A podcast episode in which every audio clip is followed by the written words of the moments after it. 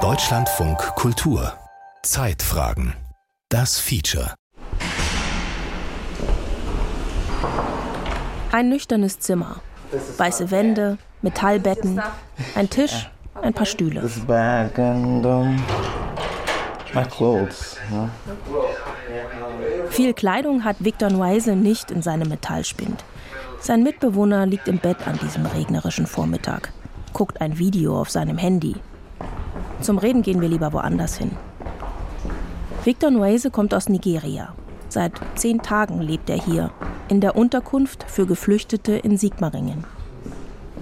Er teilt sich das Zimmer mit drei jungen Männern aus Gambia. So wie die hier leben, fühle ich mich nicht wohl in dem Zimmer. Ich rauche nicht. Ich bin eher gern für mich. Das ist nicht einfach, aber ich will mich nicht beschweren. Bei wem auch. Who will I complain to? Zwischen Langeweile, Angst und Zuversicht. Leben in Flüchtlingsunterkünften. Ein Feature von Katharina Thoms.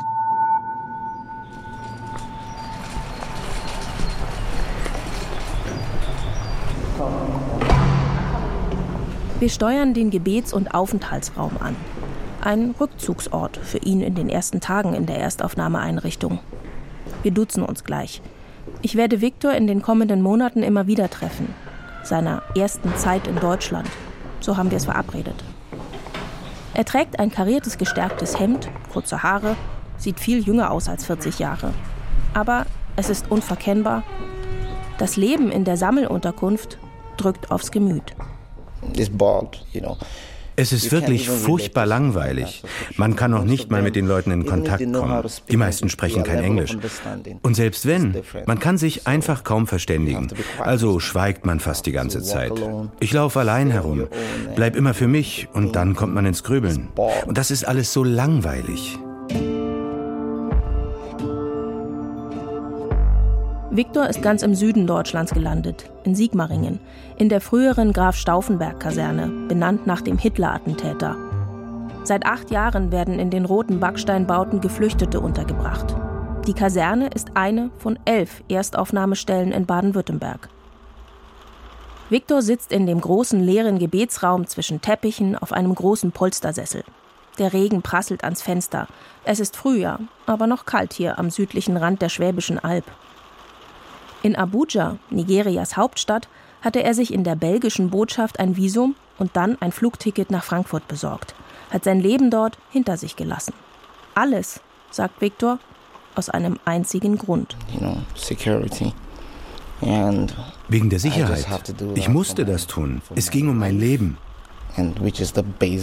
Und wirklich nicht darum, dass ich mir hier ein besseres Leben erträume. Deshalb bin ich weggegangen.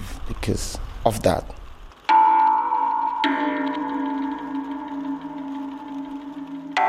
In seiner Heimat wurde er bedroht. Seine kleine Autovermietungsfirma wurde abgebrannt, weil er sich politisch engagiert habe, sagt Viktor. Nach der Flucht hätten sie nach ihm gesucht, staatliche Stellen, das Haus seiner Mutter überfallen, als er schon in Deutschland war. Sie sei dabei ums Leben gekommen. Jetzt hofft er, in Deutschland dauerhaft Zuflucht zu finden. Wie groß aber seine Chancen sind, hier zu bleiben, wo er hier eigentlich genau ist und wie es weitergeht, das alles weiß Viktor nicht so genau. 30 Kilometer weiter nördlich, eine andere ehemalige Kaserne, am Ortsrand von Messstetten gelegen, oben auf der Schwäbischen Alb. Regelmäßig fahren Autos vor, auch Busse, mit Geflüchteten aus der Ukraine. Zu jeder Tages- und Nachtzeit werden sie hier aufgenommen. Oksana Boyko ist mit ihrem Mann und den drei Kindern im April hier angekommen. Die Familie stammt aus Kharkiv im Osten der Ukraine. Verwandte in Deutschland hatten ihnen schon lange vorher geraten, herzukommen. Als dann im März die russischen Angriffe immer heftiger wurden, ihre Heimatstadt Kharkiv mit Raketen beschossen wurde, sind die Boykos geflohen. Erst mit dem Zug, dann mit dem Bus. Zweieinhalbtausend Kilometer bis nach Messstetten. Wir hatten Angst vor der Fahrt und als wir in Deutschland ankamen, hatten wir natürlich auch Angst. Ein Mitarbeiter aus der Unterkunft übersetzt für uns. Links neben Oksana am Tisch sitzt ihr Mann, Ivan. Müde, geschafft sieht er aus. Wie jetzt alles weitergehen soll, wie lange sie in Deutschland bleiben, das sei völlig ungewiss, sagt Ivan. Sie machen sich große Sorgen um ihren zweiten Sohn. Er war an der Front und ist in russische Kriegsgefangenschaft geraten.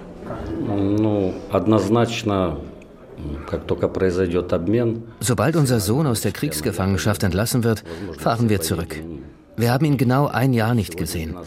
Dann sprechen wir mit ihm und entscheiden, wie wir weiter vorgehen.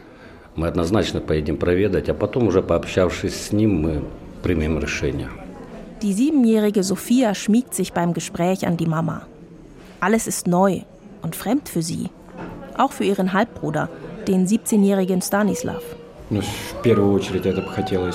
Zuallererst würde ich mich gerne in ein College einschreiben oder wenigstens an einer Schule anmelden und meine Deutschkenntnisse verbessern, beziehungsweise überhaupt Deutsch lernen, damit man nicht alles mit den Händen erklären muss, damit ich mich mit den Einheimischen irgendwie unterhalten kann.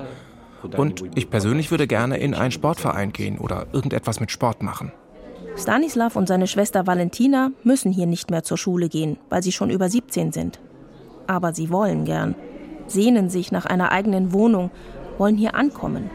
Aber noch sind die Tage lang im Nirgendwo der Schwäbischen Alb und das Heimweh groß, sagt Valentina. Klar haben wir Heimweh.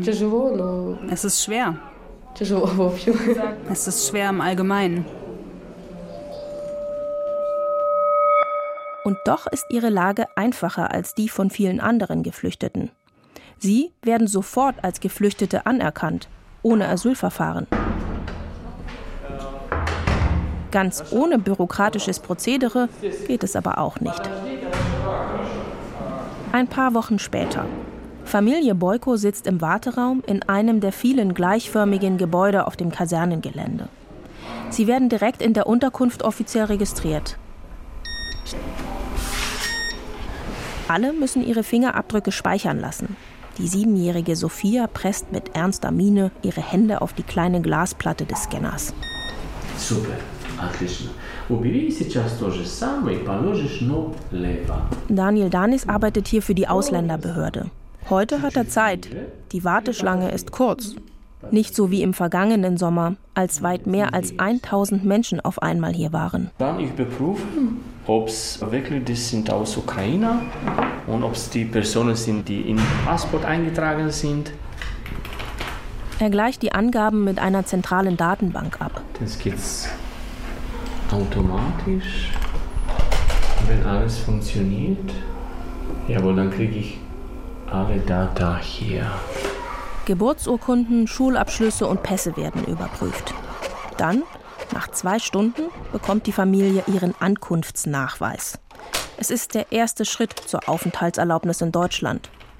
Erst damit dürfen Geflüchtete aus der Ukraine in Deutschland arbeiten, eine Wohnung mieten oder übers Jobcenter Bürgergeld bekommen. Bis die Bescheinigung da ist, kann es aber dauern. Oft Monate. Weil die Ausländerbehörden in Deutschland völlig überlastet sind. Und so lange bekommen auch die Boykos, wie alle anderen Geflüchteten, das sogenannte Taschengeld. Knapp 600 Euro für die ganze Familie. Zusätzlich zur Versorgung in der Sammelunterkunft.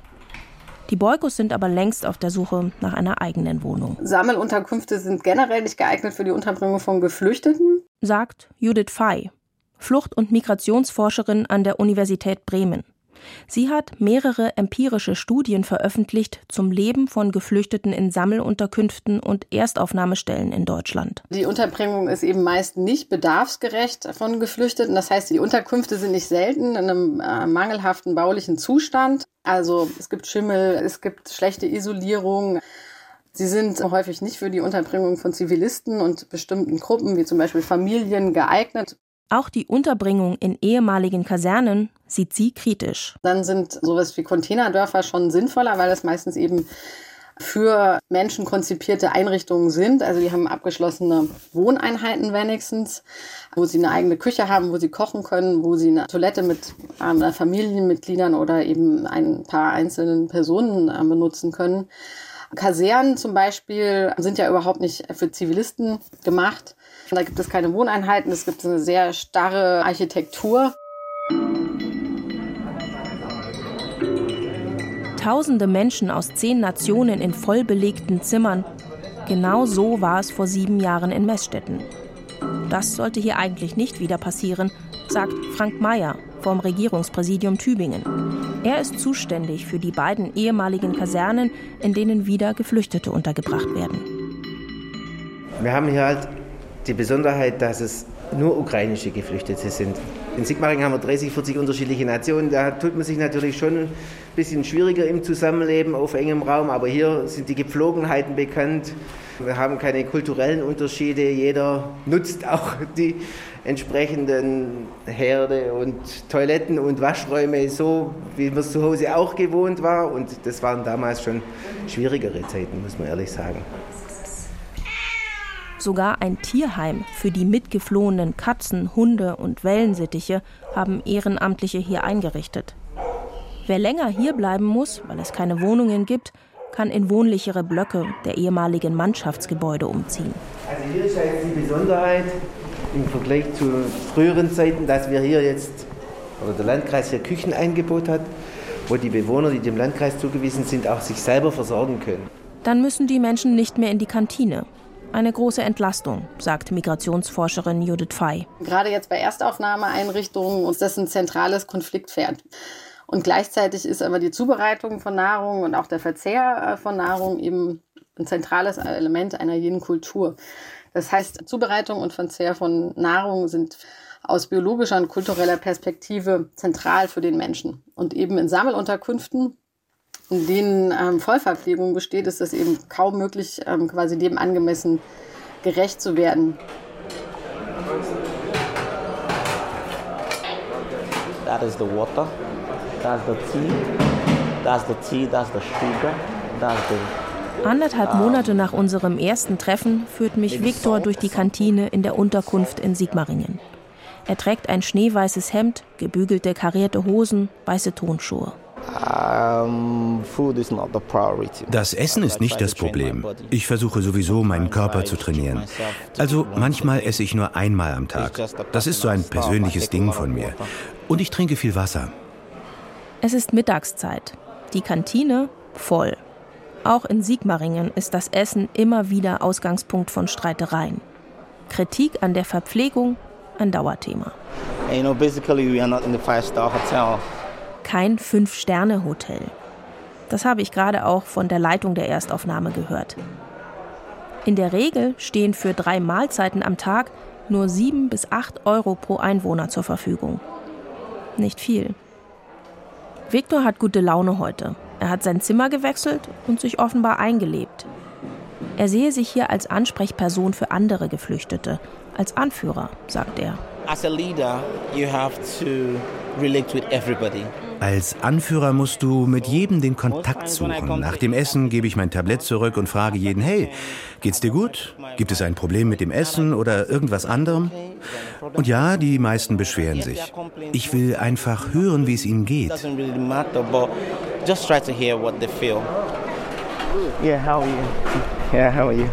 Die anderen Mitbewohner wenden sich jetzt an ihn mit ihren Problemen. Und er redet dann mit den Verantwortlichen, sagt er. Die Leitung bestätigt das.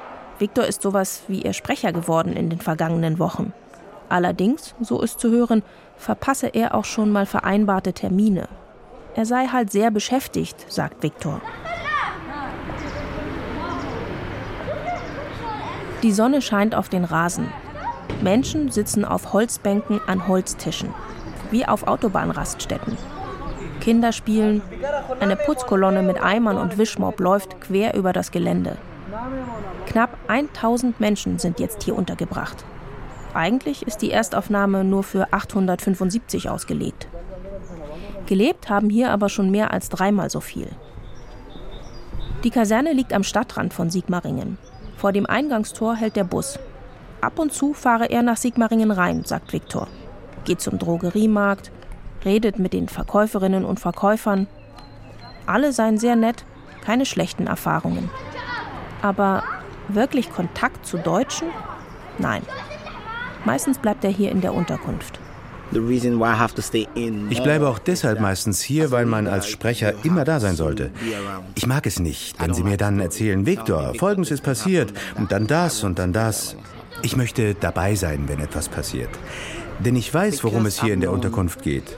Seit ich die Leute kenne, hat sich wirklich einiges verändert. Sie respektieren mich jetzt.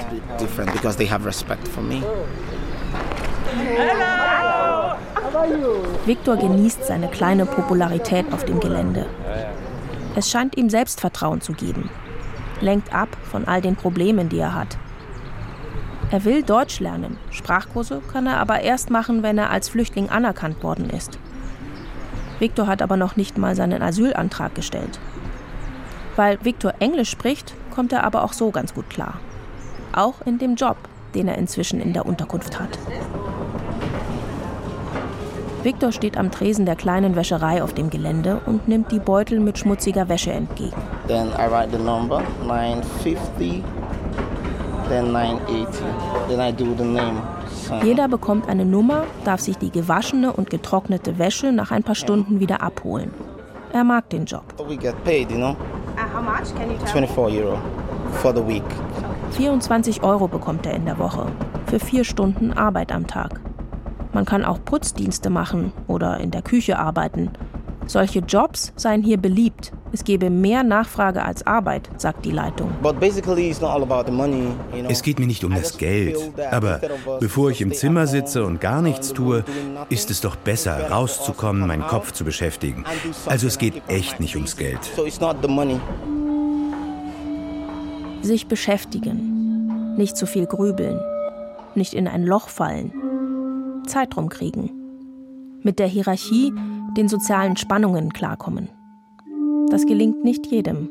Wenn die Einrichtung voll ist, dann ist natürlich ein gewisses Konfliktpotenzial auf der Fläche. Hardy Losekam ist der Leiter der Erstaufnahme Sigmaringen. Bei uns kommt natürlich viel anderes auch noch zusammen.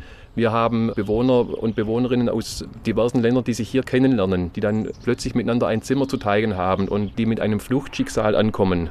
Wenn es dann psychische Erkrankungen gibt, da wird es erst mit der Zeit deutlich. Es gibt zwar Ärzte und Sozialbetreuung auf dem Gelände. Der Infopoint ist rund um die Uhr besetzt für Fragen.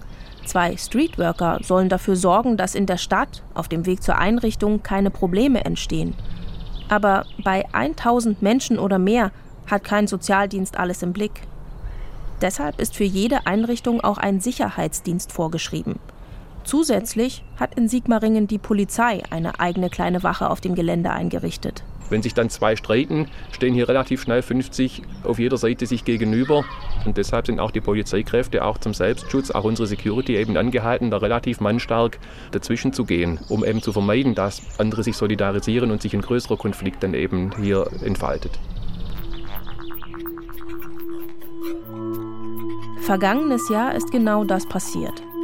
100 Leute in Streit verwickelt wegen eines Handys, stand in der Lokalzeitung. In der Bevölkerung steigt inzwischen der Unmut, seit wieder mehr Geflüchtete nach Sigmaringen kommen.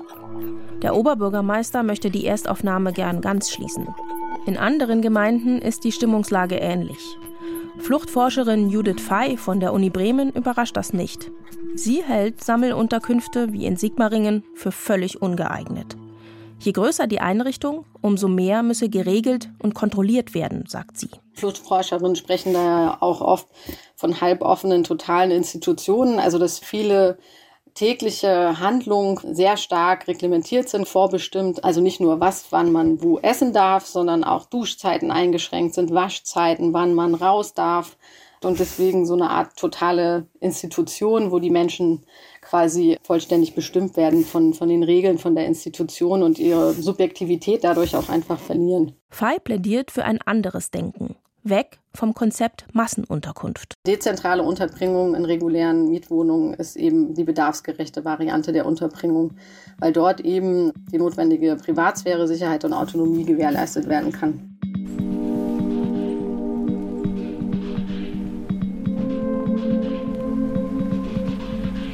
Familie Boyko lebt inzwischen seit zwei Monaten in der Sammelunterkunft in Messstetten.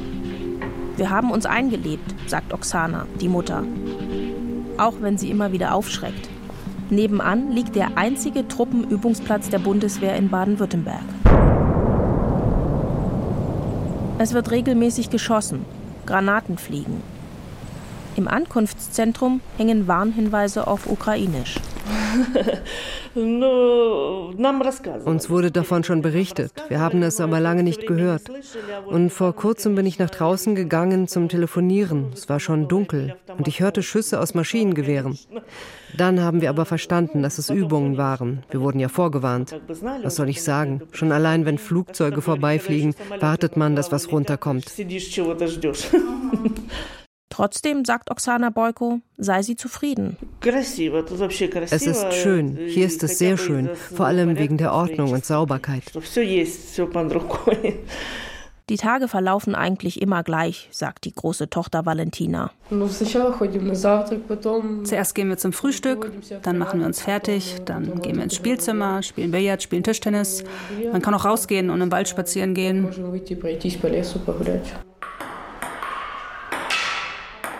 Valentina und ihr Bruder Stanislav seien eigentlich den ganzen Tag unterwegs. Nicht zu sehen, sagen die Eltern. Im Spielzimmer, einem alten Aufenthaltsraum, steht eine Tischtennisplatte.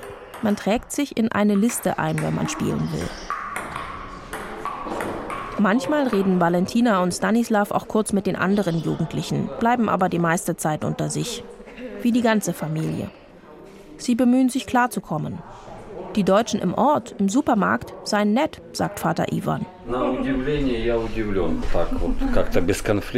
Ein Problem bleibt die Sprache.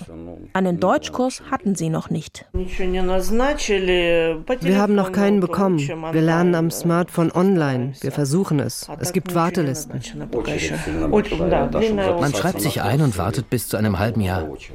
Die Sozialbetreuerin guckt verwundert. Es gebe doch hier ganz viele Kurse von Ehrenamtlichen. Jemand ist mal hin zur angegebenen Uhrzeit, aber es war zu. Es gab mal keinen Lehrer. Es hätte einer kommen sollen. Aber es hieß, er kommt erst morgen. Wenn man da den Start verpasst hat, dann war es das.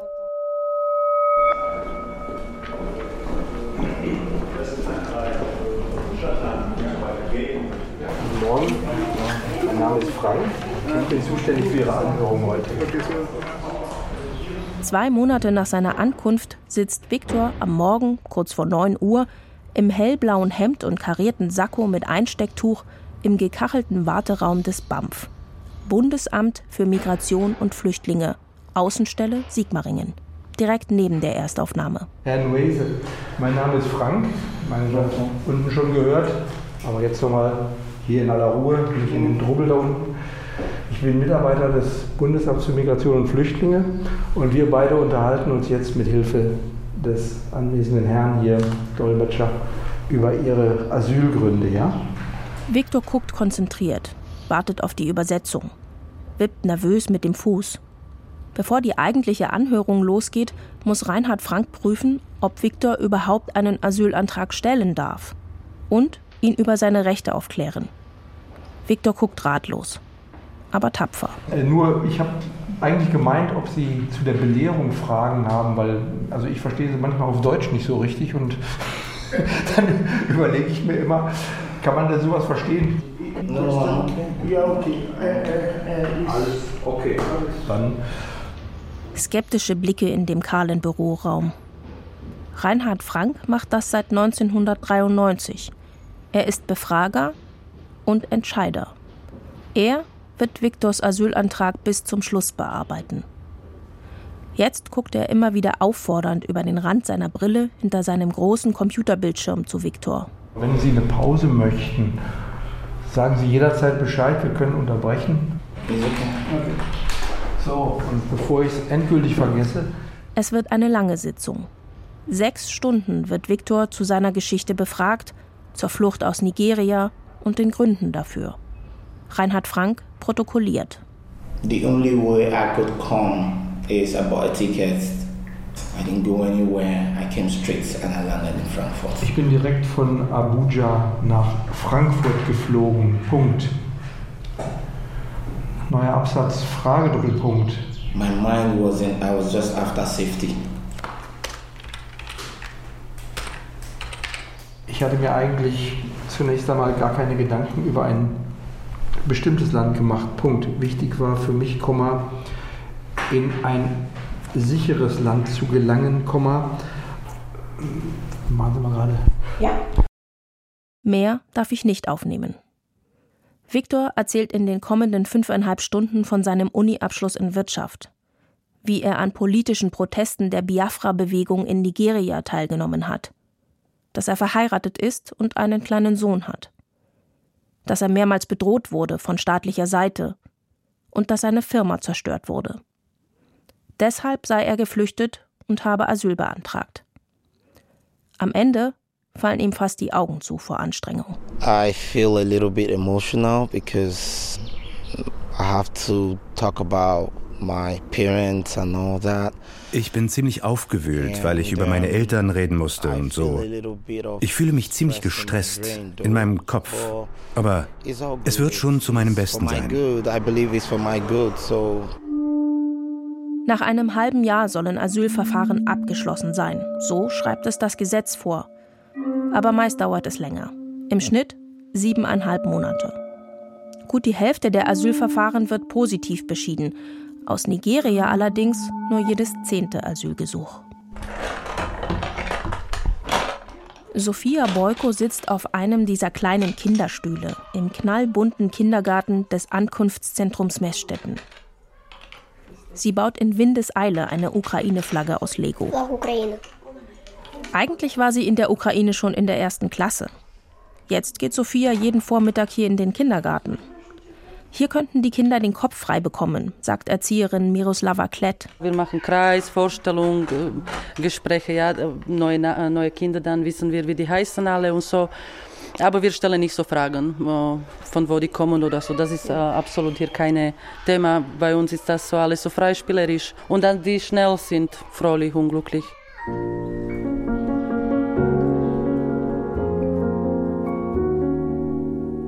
Es ist Juli. Familie Boyko lebt seit knapp fünf Monaten in Deutschland. Aber eine eigene Wohnung haben sie noch nicht gefunden. Verwandte in der Nähe helfen bei der Suche. Aber es sei für sie sehr schwierig, was zu finden, sagt Ivan, der Vater. August. Viktor ist inzwischen in Reutlingen gelandet, eine Kleinstadt mitten in Baden-Württemberg. Hierhin wurde er kurz nach seinem Asylantrag verlegt. Er wohnt jetzt in einem Containerdorf am Rand eines Gewerbegebiets. Vorläufige Unterbringung heißt das im Fachjargon. Etwa 200 Männer wohnen hier.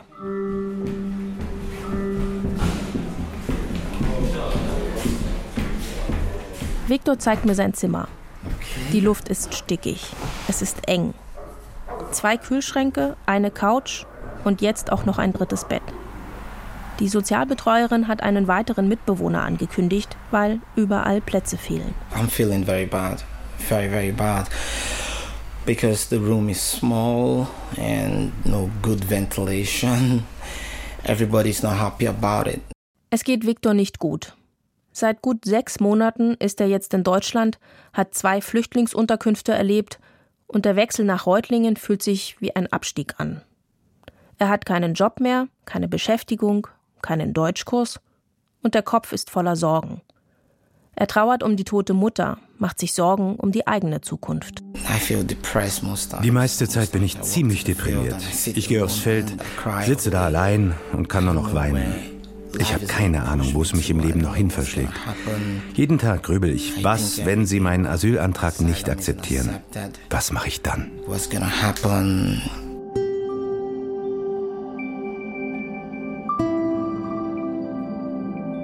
Eine gute Woche später weiß Viktor, was er machen muss. In seinem Briefkasten liegt der befürchtete Brief. Durch sein Visum seien die Niederlande für sein Asylverfahren zuständig, nicht Deutschland. Einspruch? Möglich. Viktor geht zum Anwalt. Er will es wenigstens versuchen.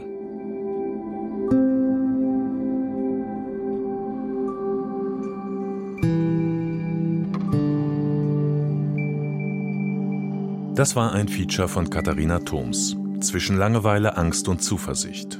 Leben in Flüchtlingsunterkünften. Es sprach die Autorin, Technik Christoph Richter, Regie Frank Merfort, Redaktion Gerhard Schröder.